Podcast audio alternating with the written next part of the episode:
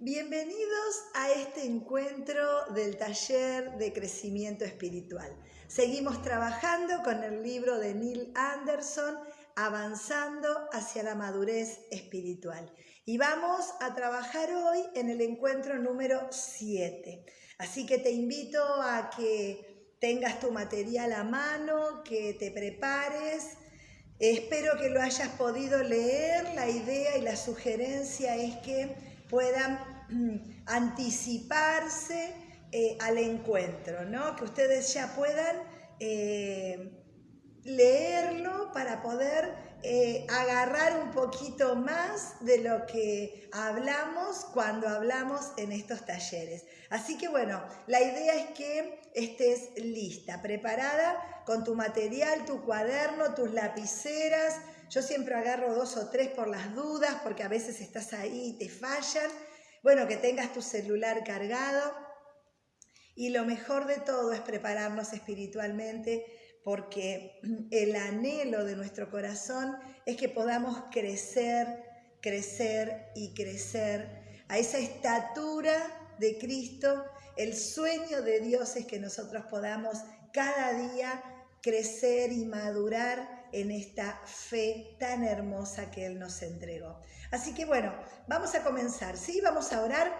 Querido Dios, te damos gracias porque una vez más podemos encontrarnos. Te ruego por cada una que en este momento está escuchando este taller Señor, que seas vos hablando, que seas vos revelándote a sus corazones y que puedan sentir, Señor, que van aprendiendo, creciendo, madurando y se van sintiendo cada día más fuertes, más fuertes en su fe para poder enfrentar cada batalla que cada una de nosotras enfrenta. Gracias Señor por cada mujer que hoy está escuchando este mensaje. Gracias por sus vidas, sus familias. Te ruego por sus necesidades y que Señor puedas manifestarte con poder, dando salud y libertad a sus corazones. Gracias Señor. Guíanos en este tiempo. En tu nombre oramos. Amén y amén. Muy bien, vamos a comenzar. ¿eh? Vamos por el encuentro número 7 eh, el título de hoy es La gente crece mejor si está junta.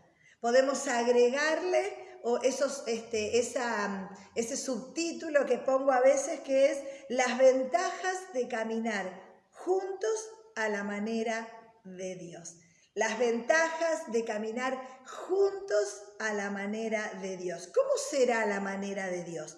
Porque Dios tiene una manera diferente a la que tiene el mundo, a la que tiene el enemigo, ¿no? Por eso es tan importante leer la Biblia, saber qué dice Dios y eh, acatar esos consejos, porque si no, yo puedo ser muy, eh, muy buena persona, pero si no sé cuáles son los lineamientos a seguir, y bueno, me parecen bien esto y lo hago, me parece bien aquello y lo hago. La idea es poder tener un conocimiento de la palabra de Dios y por eso eh, en estos eh, tipos de talleres eh, tenemos en el material mucho, mucho, mucha, mucha, mucha Biblia. Podés encontrar pasajes y pasajes y pasajes para leer y subrayar en tu Biblia. Muy bien, ¿cuál será la manera de Dios? Bueno, ser pacificadores, ser humildes, ser respetuosos, ser generosos, ser pacientes, ser perdonadores. ¿Qué? Y seguramente a vos se te están ocurriendo un montón de este, virtudes más, adjetivos más, para poder em, calificar cómo es la manera de Dios. Bueno, estar juntos a la manera de Dios es lo mejor que nos puede pasar. Y la verdad es que si queremos crecer, si queremos eh, ser más fuertes en nuestra fe, bueno, tenemos que leer la palabra de Dios, tenemos que orar para llevar todas nuestras cargas a la cruz de Cristo y recibir consuelo, aliento, eh, esperanza. Tenemos que congregarnos eh, con una comunidad de fe, eh, tu, tu, iglesia local, tu iglesia eh, que te recibe, que te abraza, que te contiene, que te acompaña. Ahora estamos en este tiempo muy especial. Bueno, hay grupos pequeños que se reúnen por, por internet para escucharse, acompañarse, orar unos por los otros, cada uno en su casa, pero eh, acompañados, sabiendo qué le pasa al otro y pudiendo contar qué me pasa para que podamos acompañarnos mutuamente. Bueno, mejor juntos, siempre. Y para poder madurar en la fe cristiana, también es mejor juntos. ¿Por qué? Porque hay un montón de cosas que ocurren en mi corazón cuando estoy en relación con otras personas. Entonces ahí es donde, eh, como dice la palabra, el hierro con hierro se afila, ¿no? Esto de poder decir, eh, necesito a otro para perfeccionar mi vida, necesito a otro para perfeccionar eh, en, en la interacción su vida. Así que bueno, vamos a trabajar en esto. Fíjense lo que dice Filipenses capítulo 2, versículo 3. Nada hagan por contienda o por vanagloria, antes bien, con humildad, estimando cada uno a los demás como superiores a sí mismo. Esto de no, em, no manejar esta, no permitirnos esto del maltrato o de establecer eh, divisiones de poderes, eh, bueno, no jugar a disfrutar del poder o establecer poder entre nosotros, porque esto nos lleva a, eh, bueno, a lastimar las relaciones. En realidad Pablo nos dice, les dice a los filipenses y nos dice a nosotros, bueno, no hagan nada para pelear, no hagan nada por, por orgullo, por vanagloria, por estatus, no hagan nada para quedar bien, para parecer mejores que otros, no hagan nada nada, nada. Porque como dice en Primera de Corintios, ¿se acuerdan? Este, eh, eh, si mm, amo y digo que amo, pero no hago nada, eh, mi amor es como una campana que suena, pero no, no, no, no hay nada detrás de todo eso. Bueno, la Biblia me enseña a que tengo que tratar de ser lo más genuina que pueda lo más genuina que pueda, no en la apariencia, no en las palabras buenas, no en, en, ser siendo políticamente correcto, vieron quedar bien, no, no, no, eso, bueno, la gente lo hace, pero no, no va a ningún lado. La idea de Dios es que dejemos de comportarnos superficialmente, eh, con valores que no son los valores del reino, y nos animemos a ser humildes. Antes bien, con humildad. Y esto de estimar al otro como superior a mí mismo, lo que significa es ponerme a disposición.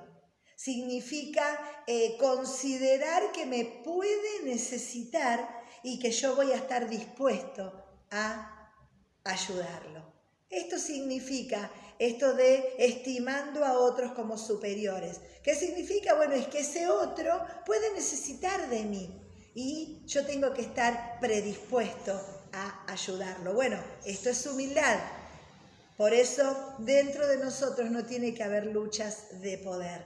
Dentro de tu comunidad de fe no tiene que haber competencia no tiene que haber apariencia, no tiene que estar esto de eh, los celos y de la competitividad que hace que muchos ministerios se destruyan. ¿Por qué? Porque no están eh, ejerciendo como a Dios le gusta, ni desde donde a Dios le gusta. Fíjense esto, las personas cristianas maduran mejor cuando están consagradas a amarse, aceptarse y disipularse unas a otras. ¿Qué significa esto? Bueno, que estamos, dice, consagradas a amarnos, dice el autor. Bueno, estamos predispuestos a amarnos. estamos decididos a amarnos, estamos con actitud de amarnos. Y esto es lo que nos hace crecer como personas, crecer espiritualmente. Ya no venir a una reunión para que otros me atiendan, me sirvan, me reciban, me saluden, me pregunten, sino venir a una reunión o a un encuentro, sea tu grupo pequeño, cuando podamos volver a hacerlos presenciales. Bueno, esto de disponernos nosotros a preguntar, saludar, interesarnos, servir a otros, ayudar en lo que se pueda. Bueno, esta predisposición, esta actitud es la que nos hace crecer y por eso necesitamos a otros para poder ejercitar un montón de cualidades que se ejercitan en comunidad y con otras personas. Bien, aceptarse, amarse, disipularse. ¿Qué significa esto? Aprender del otro. Todos podemos enseñarnos entre todos. Cosas que ustedes han eh, superado, cosas que ustedes han aprendido, cosas que ustedes han adquirido, bueno, puede ser muy bueno para compartir con otros. Y ese otro puede aprender de tu vida. Esta es la idea. Para esto necesitamos ser humildes, porque muchas veces no creemos que otra persona nos puede enseñar. O sí, Mm, sabemos que es un profesional, si sabemos que tiene determinado título, ah, bueno, esta sí me puede enseñar, pero aquella otra persona no. Y en esto tenemos que ser muy cuidadosos. Muchas veces no lo verbalizamos, pero eso está en nuestro corazón. Decimos, eh, voy a escuchar con mucha atención a Pepito, que es licenciado en pero si está hablando otra persona que no es licenciada en nada, bueno, no le prestamos mucha atención, porque en realidad, ¿qué nos puede decir? ¿Qué cosa podría decirnos una persona que no es licenciada? Bueno, un montón de cosas, porque seguramente pueden haber pasado por situaciones que no pasaste, puede haber experimentado una relación con Dios que quizás vos no pasaste ni viviste. Y puede haber superado cosas que quizás todavía nosotros estamos en proceso. Todos podemos enseñarnos a otros. Todos podemos enseñarnos unos a otros. Y eso es también reconocer con humildad que Dios obra maravillosamente y poderosamente en la vida de aquel que se pone en las manos de Dios. Licenciado o no, puedo aprender de otra persona. Em, vamos a ver maneras en que se puede tratar las críticas y el rechazo de parte de otras personas. ¿eh? Em, algo que es eh, duro, ¿eh? cuando nos critican o nos rechazan. Bueno, vamos a ver cómo podemos trabajar eso. ¿Qué hacemos con las críticas? Y vamos a tratar de resistir la tentación a criticar, a rechazar a las personas y a defenderme. Resistir la tentación de criticar, rechazar y defenderme. ¿Por qué? Porque eh, estamos expuestos a un montón de situaciones no agradables. ¿eh? si trabajás, si viajás en un servicio em, público, si tenés que lidiar con diferentes organizaciones, con diferentes personas, con... Bueno, estás expuesta a que te critiquen, te rechacen y hasta que hasta que te pueden agredir también. Bueno, ¿cuál será nuestra postura? criticar, rechazar, defenderme, agredir. Bueno, vamos a ver qué sacamos en limpio de todo este material. Vamos a la página 70. Ahí nos vamos a encontrar con los tres pasos que vamos a trabajar hoy. Eh, vamos a comenzar con el primero. ¿Cómo respondemos a las críticas? Cómo respondemos a las críticas. Por lo tanto, dice, de manera en que habéis recibido al Señor Jesús, Colosenses estoy leyendo, capítulo 2, versículos 6 al 8. Por lo tanto, de la manera en que habéis recibido al Señor Jesucristo, anden en Él, arraigados, sobreedificados en Él, confirmados en la fe, así como fueron enseñados, abunden en acciones de gracias. Miren que nadie los engañe, dice Pablo a los colosenses, por medio de falsas filosofías y huecas sutilezas, según las tradiciones de los hombres, conforme a los rudimentos de este mundo y no según Cristo. Muchas veces caemos víctimas de argumentos y filosofías y tenemos que ser eh, muy eh, sagaces tenemos que ser sabios. Por eso necesitamos, cuando Pablo habla de la armadura, que eh, nosotros nos tenemos que preparar con la oración, con la espada, con la palabra, con el Espíritu Santo, con esto de eh, aferrarnos a nuestra salvación. ¿Por qué? Porque estamos en batalla, estamos en una guerra todo el tiempo. Fíjense que estamos em, pasando situaciones em, mundiales, o sea, una situación que estamos como planeta viviéndolo, pero también estamos viviendo em, situaciones eh, regionales, también estamos viviendo situaciones familiares, personales. Estamos en una guerra. Ahora, ¿cómo vamos a la guerra? ¿Voy en, en malla? No, tengo que ir preparada, tengo que estar atenta, tengo que estar em, eh, sensible a lo que pase, tengo que estar despierta, tengo que buscar de Dios sabiduría, templanza, porque si no mis emociones se, eh, descolocan y nosotras nos desbordamos. Bueno, esto es lo que quiere el enemigo, que nos enojemos, que maltratemos, que nos eh, eh, comportemos como personas que no somos. Por eso es tan importante volver a recuperar nuestra identidad. Somos hijas de Dios. Queremos vivir espiritualmente eh, bien. Queremos crecer. Queremos ser seres espirituales. Queremos estar en la luz de Dios. Queremos vivir como Dios quiere, a la manera de Dios. Entonces ahí es donde es tan importante recuperar nuestra identidad, temas que ya venimos hablando, ¿no es cierto? Esto de poder controlar nuestras emociones para que ellas no nos controlen a nosotros y ahora ver ante la agresión del medio ambiente, del entorno que me rodea, bueno, ¿qué hago? Pablo le dice a los colosenses, agárrense de Dios. Párense arriba de las cosas que Dios les enseñó, sobre edificados en Él. Jesús, cuando estuvo en la tierra, eh, habló, habló, habló, habló, habló, enseñó, enseñó, enseñó, dejó cosas para nosotros. Después hubo otras personas que Dios también usó para poder escribir en la Biblia y dejarnos consejos. Bueno, todo eso sirve para tu vida actual. Sirve para cada día, sirve para estar en casa y fuera de casa.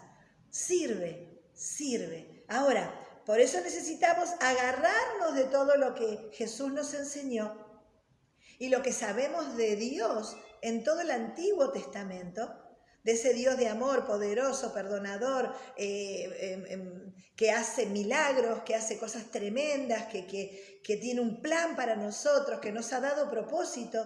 Este Dios, con todo lo que nos enseñó en el Antiguo Testamento, Jesús con todo lo que habló en el Nuevo Testamento y los Evangelios, Pablo y otros eh, autores que nos dejaron consejo. ¿Para qué? Para que nosotros enfrentemos la vida de una manera victoriosa. No como víctima, no como victimarias, sino en victoria. Porque yo podría zafar de un montón de cosas, bueno, haciéndome la mala, agrediendo, pero esa no es la manera de Dios. Bueno, puedo comportarme ante, ante las críticas también como víctima y sufrir y, quedarme en ese lugar. Bueno, tampoco es la idea de Dios. La idea de Dios es que nos aferremos a Dios, busquemos de Él y que nos confirmemos en la fe, porque así les enseñamos, dice Pablo. Abunden en acciones de gracia. No estamos acá para em, eh, dejar cosas en claro, para competir con los demás, para que otros vean qué valiosos que somos. No estamos acá para demostrar que tenemos un Dios poderoso. Él es poderoso.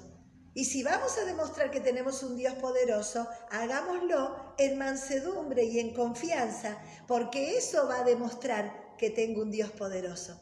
Si yo me hago una imagen, si yo planteo y muestro cosas que van a hablar de mí y no de Dios, me estoy equivocando. Ahora, si queremos mostrar un Dios de poder, vivamos descansando en Él, vivamos relajadas en Él, vivamos confiando. ¿Por qué? Porque así mostramos un Dios de poder. Vamos a entrar un poco más en el tema de Anderson. Dice, em, el mundo influye fuertemente en nuestra manera de pensar y en nuestro comportamiento. Esa es la forma en que nosotros respondemos a las críticas y rechazos en nuestras relaciones. En realidad, las matrices que todas nosotras tenemos va a ser eh, definitorio en cuanto a cómo respondemos a las críticas. Si sos, eh, si estás segura de vos misma, si sabes que Dios es tu papá y que no hay manera de que nadie te mueva de esa fe que tenés, si sabes que em, te podés equivocar y podés reconocerlo y volver a hacer las cosas bien, si te sentís amada, si te sentís valiosa, bueno, las críticas pueden venir y vamos a responder de una manera, de la mejor manera. Pero cuando las críticas vienen y estamos inseguras, no nos sentimos amadas, no nos sentimos em, eh, valiosas, entonces respondemos de otra manera. Y ahí a veces hasta nosotras nos desconocemos. Decimos, ¿por qué me comporté así en esta relación, en esta situación? ¿Por qué eh, no hice lo que yo le digo a otro que haga? Bueno, porque me agarró mal parada y porque no me detuve a pensar en quién soy y cómo tengo que responder. Por eso nuestras respuestas van a determinar si esas críticas y el rechazo ocasionalmente, porque convengamos que no está todo el mundo atacándonos, si, si creemos que es así nos estamos equivocando.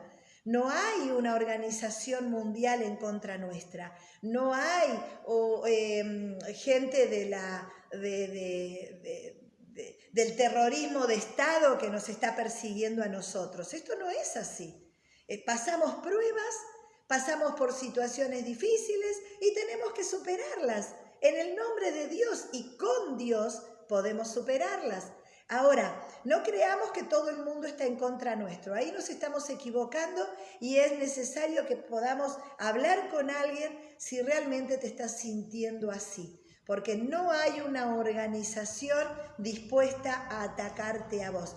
Tenemos al enemigo, por supuesto. El diablo quiere destruir tu vida. Pero no pienses que todos los seres humanos que te rodean están en contra tuyo, porque ahí estamos hablando de otras cosas y necesitas hablarlo con alguien para que te ayuden a pensar. Esto no es así. Dios eh, está a nuestro lado para darnos victoria y nos da nuestro razonamiento, nuestra inteligencia, nuestras capacidades para darnos cuenta cuándo tenemos que cambiar nuestra manera de actuar. Porque la idea es que crezcamos, no que seamos niñas caprichosas, que seguimos haciendo lo mismo toda la vida y que los demás se tienen que adaptar a nosotras. La verdad es que no es así. Es que nosotros tenemos que vivir en libertad, en alegría, en salud y si hay algo que rever y cambiar, tenemos que hacerlo. Vamos a ver qué dice eh, el autor que nuestras respuestas van a determinar si las críticas y el rechazo que sentimos en nuestras relaciones contribuyen a nuestro crecimiento espiritual o nos están deteniendo. Vamos a ver si esto que yo estoy sintiendo, me, maltratan, me critican, no me dejan, eh, no, no aceptan mi, mi, vida, mi trabajo, eh, ¿esto me está ayudando a mejorar o me está deteniendo? Si te está deteniendo, es porque te estás equivocando. Porque Dios va a usar todo lo que ocurre a tu alrededor para que crezcas. Si te están haciendo una crítica a nivel laboral, bueno, veamos a ver qué tengo que cambiar. Y si pensás que lo estás haciendo bien, seguimos adelante. Pero está bueno cuando hay una crítica, un comentario, una recomendación. Todos tenemos siempre a alguien arriba nuestro. Quizás llegaste a un área de trabajo y tenés tres arriba tuyo, pero va a llegar un momento en que tengas uno. Siempre va a haber alguien arriba tuyo dándote una sugerencia, una recomendación, a veces un apercibimiento, ¿Quién sabe? Según el lugar donde te muevas, hay diferentes em, metodologías para decirnos y darnos un correctivo. Bueno, habrá que detenerse y ver cómo estoy haciendo las cosas, porque a veces el orgullo no nos permite aceptar una crítica. Lo vivimos como un rechazo, lo vivimos negativamente, lo vivimos traumáticamente y por lo tanto no le sacamos provecho a esa crítica. Eh, necesitamos detenernos y ver qué vamos a hacer, cómo vamos a responder. Si esto me ayuda a crecer, buenísimo, sigo adelante, pero si no, tengo que ver porque me estoy equivocando y dejo que esa crítica me dañe de tal manera que me impida seguir creciendo. Y esto seguramente no es el deseo de Dios. El enfoque bíblico al rechazo es resistir la tentación de defendernos.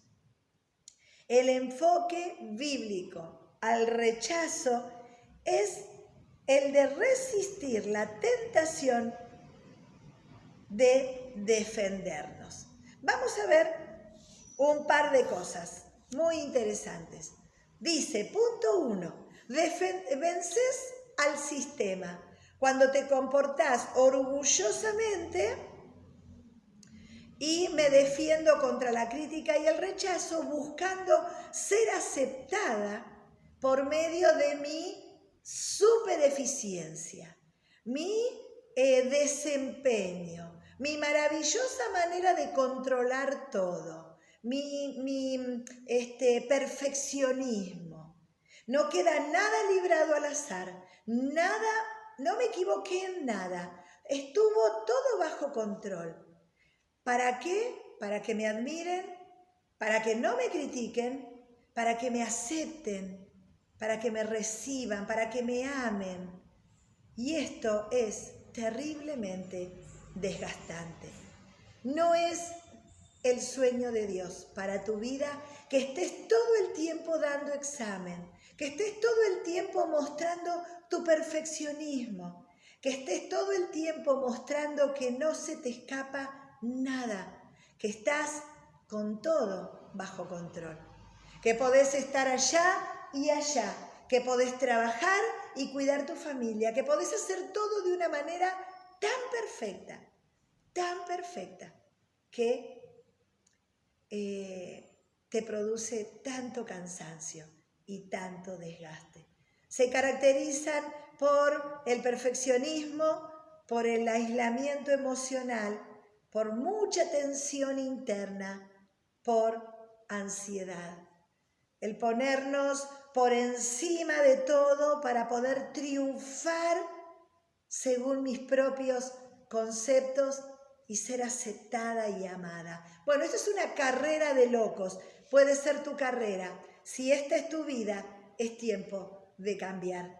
El segundo eh, aspecto a tener en cuenta es esto de ceder al sistema. Estas son opciones que tenemos. O me muestro súper maravillosa o cedo al sistema. La mayoría de las personas se defienden del rechazo cediendo al sistema para obtener aprobación y aceptación que tanto anhelan. El, eh, que anhelan. el sistema dice que los mejores, los más fuertes, los más hermosos, los más talentosos son aceptados y aprobados. Como la mayoría de nosotros no encajamos, sucumbimos, estas personas se caracterizan por problemas de sentimientos de inferioridad, autocondenación y no se sienten valiosos.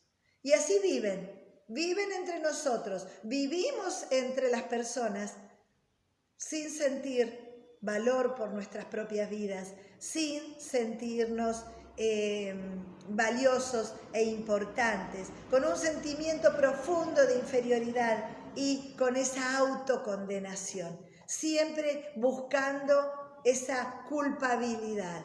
No lo logré, ¿por qué? Y bueno, porque no hice esto o aquello. ¿Por qué? Porque no valgo, no me lo merezco, no soy tan capaz, no soy tan inteligente. Pierdo mi identidad y me desdibujo en lo que otros dicen de mí. Por eso esto de esta segunda opción de ceder al sistema es, claro, yo creo lo mismo que el sistema dice, que las, em, las más inteligentes son las victoriosas, que las personas valiosas son los abanderados y que aquellos, y yo me creo eso, me creo que un título le da valor a la gente. Creo en mi mente que los bellos y jóvenes son eh, los importantes, son los exitosos, el resto no. Y me creí la mentira del diablo. Entonces vivo sin entregar todo lo que tengo, sin disfrutar todo lo que hay para disfrutar, sin eh, alegrarme sin sentirme satisfecha y completa. ¿Por qué? Porque me creí el mensaje que daban en la tele, que los que parecen jóvenes entonces se operan, se operan, se operan, hasta que no pueden más. Porque eso es éxito, eso es estar bien, eso es ser feliz, eso es vivir plenamente. Eso es lo que ellos dicen y yo lo creí. Por lo tanto, cedí al sistema y vivo por debajo de lo que podría vivir, sin disfrutar, sin alegrarme, sin entregar todo lo que tengo. Bueno, fíjense, tercer, eh, la tercera opción que podríamos tener es revelarme al sistema. Dice, estos son los rebeldes, los desadaptados, que responden al rechazo diciendo no necesito tu amor, no me importa, ni vos, ni tu amor, ni todo lo que tengas, aunque en lo profundo del corazón siguen ansiando eh, ser aceptados. Ahora, suelen demostrar su actitud y rebeldía desafiante vistiéndose, conduciéndose en formas que la población en general objeta, o sea, critica Em, rechaza, ¿no?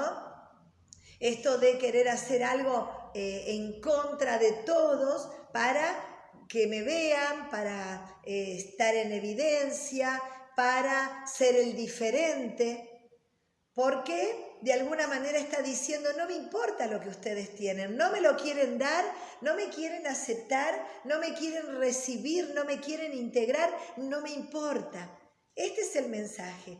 Ahora, tenemos la opción de vencer al sistema con nuestra perfección y proponernos ser la mejor de todas, lo cual es muy desgastante. Tenemos la opción de ceder al sistema, decir, ellos tienen razón, yo soy una cucaracha, no tengo nada para dar, entonces vivo debajo de lo que podría vivir, me subestimo y no entrego todo lo que podría entregar. Soy infeliz porque no estoy viviendo la vida que Dios me da porque me creí la mentira del enemigo, de que como no soy tan hermosa, ni tan capaz, ni, ni tengo tantos recursos, entonces soy una persona común que no tiene mucho valor en esta sociedad. Y eso es una mentira del diablo. Pero en tercer lugar, el autor nos, eh, nos habla de esta tercera opción. Me revelo, no me importa nada. Déjenme sola, no necesito a nadie. No me importa eh, tu, tu amistad, no me importa tu cariño, no me importa tu ayuda, no me importa nada, no necesito a nadie. Esta es una manera de enfrentar este mundo difícil en que estamos viviendo. Mucha gente se comporta de esta manera. Quizás no se vista de una manera muy eh, rebelde, pero su corazón está rebelde. Y de muchas maneras dice, no me importa lo que ustedes tienen. ¿Me van a rechazar? Yo los rechazo a ustedes primero. Yo no necesito nada de nadie. Soy autosuficiente. Bueno, estas tres maneras de vivir y de aceptar esto de las relaciones son muy desgastantes, muy difíciles de llevar y de sostener en el tiempo. Por eso generan depresión, generan eh, angustia, ansiedad, generan reacciones negativas en mi vida, eh, rechazo, enojos, contiendas, peleas, mal carácter. ¿Por qué? Porque mm, no sé cómo hacerlo, no sé cómo relacionarme con la gente. Pero hay un cuarto, un cuarto punto que Neil Anderson trabaja. Y fíjense esto, defiéndete mediante la no defensa. La única manera de crecer en medio de las experiencias de rechazo es resistir la tentación a defenderte, a tomar una postura defensiva. ¿Qué, ¿Cómo es una postura defensiva? Bueno, cuando alguien me critica, yo también lo critico. Cuando alguien viene a corregirme, yo también le digo, ¿y vos a mí me querés corregir? Si yo conozco muchísimo de tu vida. Cuando alguien dice algo, buscamos qué tiene el otro como fragilidad, como debilidad, para desestimar su crítica y no aceptar eso que me está diciendo. No siempre es una crítica, a veces es una sugerencia, una corrección, una, em, una manera de decirte, podés hacerlo mejor, podés hacerlo mejor de lo que lo hiciste. Ahora, como nos molesta, tiendo a defenderme y puedo argumentar, comenzar a decir, bueno, por esto, por aquello, porque yo siempre, porque antes, porque después, porque yo pensaba, porque...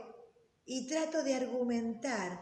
A veces en ese argumento hay cosas que no son verdaderas, por eso estoy mintiendo. Y a veces en, esos, en esas este, maneras que tengo de, querer eh, defenderme, Puedo acusar a otras personas, puedo involucrar a otros, puedo meter en problemas a otras personas, hasta instituciones.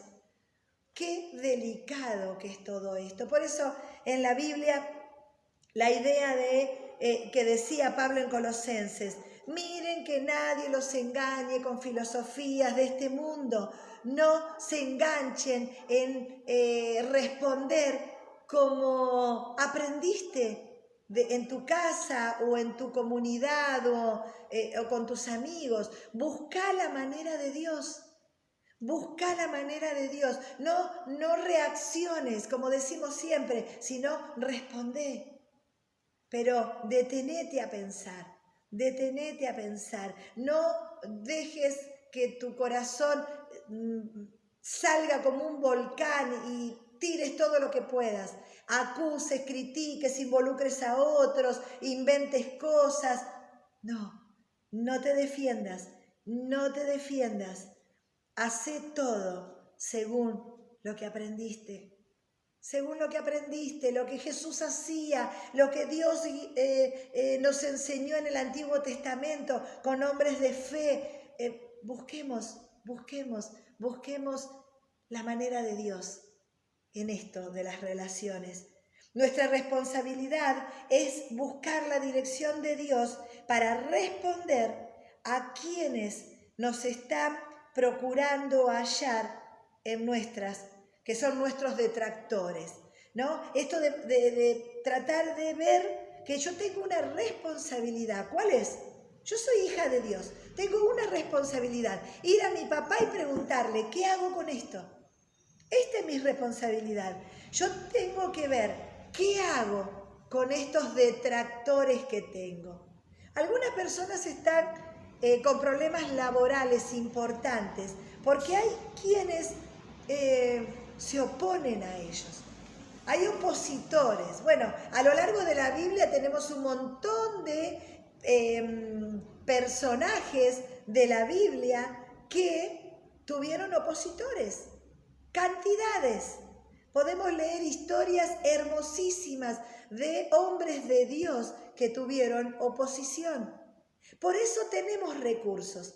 Si vos tenés un problema laboral, busca a Dios, busca consejo de tus líderes espirituales, busca la manera de responder correctamente para que tengas victoria, para que tengas bendición. Si estás con problemas matrimoniales, busca un consejo espiritual, busca en la Biblia, busca a Dios, ¿Por qué? Porque así vamos a responder y vamos a tener victoria y bendición. ¿Por qué? Porque si lo hago a la manera del mundo, voy a perder. Siempre, siempre. ¿Saben por qué? Porque nuestros detractores u opositores saben muy bien usar las armas del enemigo. La mentira, el ocultamiento, eh, la, venganza, las cosas con doble intención, saben muy bien manipular. Ellos son especialistas, por eso si pensás derribarlos, vas a salir perdiendo, porque no sos especialista en eso, porque estás queriendo eh, servir a Dios y hacer las cosas a la manera de Dios, y por otro lado quieres usar las herramientas del diablo. No te lo aconsejo. Parate, detenete, si tenés opositores, si tenés detractores, si tenés gente que está contraria a vos, no tengas miedo, Dios está a tu lado, pero no agarres un palo y empieces a revolearlo. Detenete, busca a Dios, pedí un consejo y deja que las cosas salgan a la manera de Dios y vas a estar de la mejor manera, vas a vivir de la mejor manera. Fíjense, hay dos razones por las cuales nosotros eh, tenemos que eh, no defendernos. Fíjense, estamos en el mundo, pero no somos del mundo, dice Juan en el Evangelio de Juan capítulo 17 versículo 14. Estamos en el mundo, pero no somos de este mundo. Por lo tanto, usa armas espirituales, la oración, la palabra, el consejo, el buscar em, eh, que em, intercedan por tu problema en oración, en intercesión. Bueno, estas son las armas espirituales. Ayuná. ¿Tenés un problema importante? Ayuná. Deja de comer, deja el celular, apagalo y quédate buscando a Dios. Dios no te va a defraudar. Fíjense, hay dos razones por las cuales nunca debes responder a la defensiva cuando el mundo te evalúa, te critica, te ataca. Primero, si estás mal, no tenés defensa. Si te critican porque dijiste algo impropio o hiciste algo malo, la crítica es válida y todo intento de defenderme es una racionalización que en el mejor de los casos eh, es un argumento y en el peor de los casos es una mentira. Dice, simplemente debes confesar que esa persona tiene razón, que estuviste mal, y luego dar los pasos para mejorar tu conducta, tu tarea, tu trabajo, lo que estabas haciendo, que hiciste mal, bueno, ante la crítica que nos duele, nos molesta, nos ofende y todo esto, me detengo, miro lo que hice, lo hice mal. Entonces no empiezo a argumentar porque puedo caer en la mentira y puedo involucrar a otras personas. Entonces no me defiendo, acepto que lo hice mal, pido disculpas, pido otra oportunidad o busco cómo cambiar mi conducta. Pero fíjense, en segundo lugar, si lo que hice estaba bien, no necesito defenderme. Pedro nos exhorta a seguir las huellas de Jesús, quien cuando lo maldecían no respondía con maldición. Cuando padecía no amenazaba, sino encomendaba la causa al que juzga justa esto está en Primera de Pedro, capítulo 2, versículo 23. Si tenemos razón, si hicimos bien las cosas o con un corazón limpio de que eso estaba bien, lo hice en plena conciencia de que estaba bien, entonces no necesitas defenderte, porque el juez justo que sabe quién eres y qué has hecho, te exonerará. ¿Qué significa esto? Que tenés abogado, que tenés defensa, que Dios va a cuidar de vos en todo tiempo, en todo momento. ¿Por qué? Porque hiciste bien las cosas. Entonces, no argumentes, no inventes, no eh, aclares, no involucres a nadie, no digas nada. Quédate tranquila, porque Dios va a defender tu causa. Vamos un poquito más rápido. Segundo paso, no critiques al prójimo. Juzgar el carácter versus satisfacer necesidades. Dice Romanos 14, em, 4. ¿Tú quién eres que juzgas al criado ajeno? Para su propio Señor él está en pie o cae, pero estará firme, porque poderoso es el Señor para hacerlo estar firme. Y nada hagan, dice Filipenses capítulo 2, versículo 3, nada hagan por contienda o vanagloria, antes bien, con humildad, estimando cada uno a los demás como superiores a él mismo. ¿Qué significa esto? No critiquemos a otras personas. No critiquemos a otras personas. Si vas a decir algo, decilo en amor, Decilo si es necesario decirlo. Fíjate si es mejor decirlo o no decirlo. Fíjate la manera en que lo vas a decir, pero no critiques a tu prójimo. Sí podemos eh, hacer una recomendación en cuanto a la conducta, pero no critiques a la persona. Sos un vago, eso no corresponde. Sí podemos decir, esta tarea no está hecha. Pero no ataquemos, no critiquemos, no es sano y no genera buenos frutos tampoco en el corazón de la otra persona.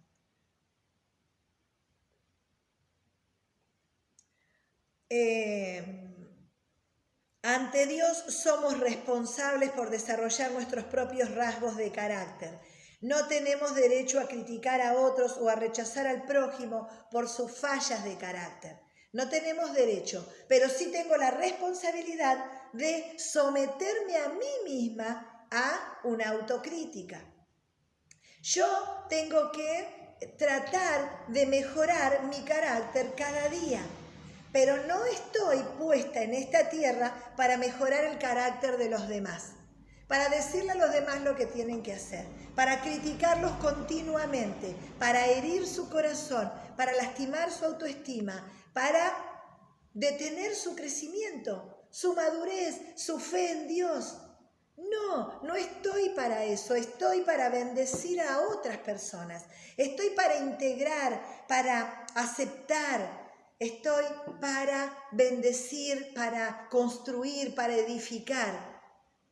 Estoy para sembrar, no estoy para arrancar y dañar a otros. Entonces tenemos que ser cuidadosos. Somos responsables por mi propia vida. Yo me pongo en, eh, me escaneo y digo, a ver, ¿qué encuentro? Esto hay que mejorarlo, esto hay que cambiarlo. Pero no estoy para escanear a otros, para dañar a otros, para lastimar a otros, para ser un obstáculo en su crecimiento. No estamos para eso. Bien, vamos a ver que mi responsabilidad versus mis derechos, dice otro punto. Somos engañados respecto a nuestras relaciones, ignorando nuestras responsabilidades para con el prójimo e insistimos en nuestros derechos personales. Estamos aquí para ayudar, para bendecir, para enseñar, para guiar, para construir. No estoy para que me den, para que me aplaudan, para que me reconozcan, para que me den el lugar. No estoy para que me em, hagan sentir bien. No estamos para eso. Hemos venido a esta tierra con un propósito bendecir a otros, hacer sentir bien a otros, hacer sonreír a la gente, darle eh, satisfacción a sus necesidades. Si tiene frío, abrigarlos, si tiene hambre, darles de comer. Si están desorientados en cuanto a la palabra de Dios, guiarlos en la palabra. Pero no estamos para corregirlos, para lastimarlos, para herirlos. No, y ellos tampoco están para satisfacer mis eh, necesidades. Dios se va a encargar de quiénes, cuándo, cómo van a satisfacer mis necesidades. Pero no me puedo parar desde el lugar de esperar lo que otros van a darme, sino ponerme en el lugar de dar lo que otros necesitan. Bien, disciplina versus juicio. ¿Eh? la actitud bíblica que debemos asumir durante los momentos en que nos decepcionamos de nuestras relaciones. Es perdonar, es dar oportunidades, es tener paciencia, es amar. Siempre, siempre, siempre. ¿Pueden fallar las personas? Claro que pueden fallar. Nosotros fallamos todos los días. Pueden decepcionarnos las personas, todos pueden decepcionarnos y nosotros decepcionamos a otros. Ahora, por eso la actitud bíblica es responder a la manera de Dios. ¿Qué decíamos? Con paciencia, con humildad, con respeto, con generosidad, con em, perdón, haciendo la paz siempre no queriendo que sepan que yo tengo razón, sino buscando la paz. Es necesario irte a tu casa, discutir, eh, enemistarte, para que quede en claro que tenías razón. Eso ni, ni Jesús lo hizo. No le interesó porque por ahí no pasa nuestro propósito, por ahí no va nuestras tareas, por ahí no está nuestra misión, por ahí no está es ayudar, es eh, esto de hacer sonreír a otros, esto de ayudarlos a vivir mejor, esto de darles una palabra de aliento, de contención, de esperanza, esto de guiar para que se encuentren con Dios. Esta es nuestra tarea. Hacelo como quieras, hacelo donde puedas, hacelo de todas las maneras posibles en tu grupo pequeño, en tu trabajo, en tu escuela, en tu familia, en tu relación de noviazgo, de pareja, de, matrimonio, en tus parientes. Guiar a otros, consolarlos, darles esperanza, animarlos, afirmarlos, hacerlos sentir aceptados, hacerlos sentir valiosos, animarlos en sus tareas, en sus dones, en sus talentos. Para eso estamos. No estamos para que los demás me den a mí, sino que estamos para dar. Fíjense, punto 3 y terminamos. Disipula al prójimo. ¿Cómo hacemos? Tenemos que procurar crecer como creyentes, disipulando a otros y siendo disipulados por otros. ¿Cuándo ocurre esto? Cuando estamos juntos. Ahora que estamos de estas maneras virtuales, bueno, ponemos nuestra mejor actitud, hacemos nuestro mayor esfuerzo para estar juntos y dejar que el otro me enseñe y enseñar al otro. ¿A qué? A que sea mejor persona, a que sea mejor mamá, a que sea mejor esposo, a que sea mejor hijo, a que sea mejor amigo, a que sea mejor discípulo de Dios, discípulo de Cristo. El discipulado es la actividad intensa, personal, de personas entre personas, que se ayudan unas a otras a experimentar una relación de crecimiento en Dios, con Dios, en la fe. Crecimiento. Por eso te animo a que estés en un grupo pequeño. ¿Para qué? Para que escuches de la palabra de Dios, para que escuches a otros hermanos pensar y hablar y aprender, para que escuches de sus necesidades y puedas quizás satisfacerlas. Para eso estamos juntos. Esa es una manera de disipularnos. Entrego y recibo, doy y me dan. Esta es la manera de Dios. A Dios se le ocurrió esta manera. No puso un maestro al que todos vayamos y recibamos de esa sola fuente conocimiento. Nos puso a nosotros en comunidad para que entre nosotros vayamos aprendiendo. Y por supuesto, ¿hay líderes espirituales? Claro que sí. ¿Hay otros que han superado más cosas que yo? Claro que sí. ¿Hay otros que pueden ser referentes para mi vida como pastores, como mamá, como ¿Voy a ir a buscar un consejo? Claro que sí, porque todos estamos en diferentes niveles de crecimiento y por lo tanto, ¿alguien puede decirme algo? ¿Una sugerencia, una corrección, un consejo? Claro que sí. Es así el modelo de Dios. A Él se le ocurrió que estemos en una comunidad de fe, donde estamos en diferentes momentos de nuestros desarrollos y crecimiento, pero todos vamos avanzando hacia la madurez espiritual. Esta es la idea de Dios. Por eso trabajamos sobre la identidad, ayudar a la gente a que capte los puntos fundamentales para establecer y comprender su identidad en Cristo. Aspectos fundamentales, conducir a las personas a Cristo, hablarles del Señor y que puedan convertirse, guiarlos al verdadero conocimiento de Dios, cambiar la motivación básica de ellos, que es el miedo a la gente o, las circunstancias, por el temor de Dios y sentirse seguros. Esto es lo que nosotros tenemos que hacer, trabajar en la identidad de otras personas. Trabajar en la madurez de otras personas, ayudar que la gente entienda y procure seguir creciendo en Dios, seguir madurando, seguir aprendiendo, desear conocer la palabra de Dios, desear escuchar un mensaje de Dios. Bueno, esto es lo que nosotros tenemos que hacer. Para eso estamos para que eh, yo desde este lugar y vos desde tu lugar puedas motivar a muchos a que se enamoren de Dios, a que busquen de Dios, a que se alegren con Dios. Esta es la idea. Nos estamos discipulando unos a otros.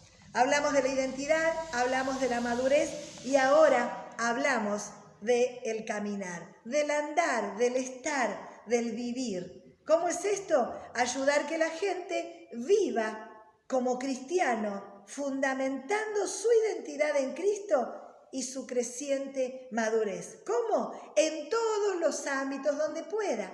Fíjense, nosotros nos discipulamos unos a otros. Al que no conoce nada, tenemos que, guiarlos a Cristo. Entonces lo guiamos a Cristo. Le hablamos del amor, de la salvación, de tener que entregar su vida a Cristo. Le hablamos de eh, dejar de, sentirse inseguro, sin valor, porque Cristo le da valor. Todo esto que aprendemos juntos. Le enseñamos a trabajar con la crítica, como hablábamos hoy.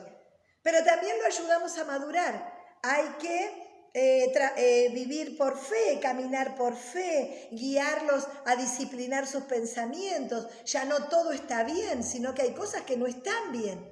Hay cosas que traigo de mi pasado que tengo que dejar. Hay cosas que aprendí que estaban mal. Bueno, todo esto a ayudarlos al dominio propio. Pero ahora le hablo de caminar en fe, caminar en Cristo, caminar en esta vida espiritual y mostrar a Cristo en todos los lugares donde estoy, de todas las maneras posibles. Bueno, esto será muy difícil, es la meta del discipulado, ayudar a que todos los cristianos puedan mostrar a Cristo donde estén, todo el tiempo, todos los días, todo el día. Ahora, esta es la idea, poder vivir manifestando nuestros dones espirituales, ejerciéndolos, los talentos, amando al prójimo y siendo un testigo positivo en esta tierra. Una bendición. Esto es lo que decimos siempre. De otras maneras, seguí creciendo en Cristo, seguí discipulando a otros, animate a hablarle para que muchos conozcan del Señor, pero maneja las críticas. No te quedes devastada, angustiada, detenida, porque alguien te dijo algo. Duele, claro que duele, pero detenete a pensar. Aprende de esa situación, pero no te defiendas. No te defiendas. Y saquemos todos los modelos que el mundo y el diablo nos ha querido mentir, engañar y vender para nosotros, sino que no tenemos que hacer que nadie nos ame porque creemos que necesitamos ser aceptados o amados. Mucho cuidado. Dios nos ama, Él nos defiende, Él nos hace valiosas y no necesitamos ser aceptados ni tener todo bajo control, mostrar una imagen de perfección para que los demás nos acepten. Vivamos como somos, aceptémonos como somos. Y si hay cosas que cambiar, cambiémosla. ¿Por qué? porque quiero entregar la mejor versión que tengo en esta tierra. Quiero cumplir mi propósito, quiero agradar el corazón de Dios, seguir creciendo espiritualmente, madurar y ser esa mujer que Dios soñó cuando me dio la vida. Por eso te animo a que sigas trabajando en tu propia vida. Lee el capítulo 8 para el encuentro que viene y que puedas marcar en tu Biblia todos estos pasajes, porque son fundamentales para sostener tu identidad. Ya no cualquiera va a destruirte, va a dañarte, va a lastimarte. Ahora estás segura en Cristo. Mi cariño para ustedes, buena semana, que el Señor las use grandemente, las bendiga y las refuerce. Y nos volvemos a encontrar el miércoles que viene. El Señor las bendiga.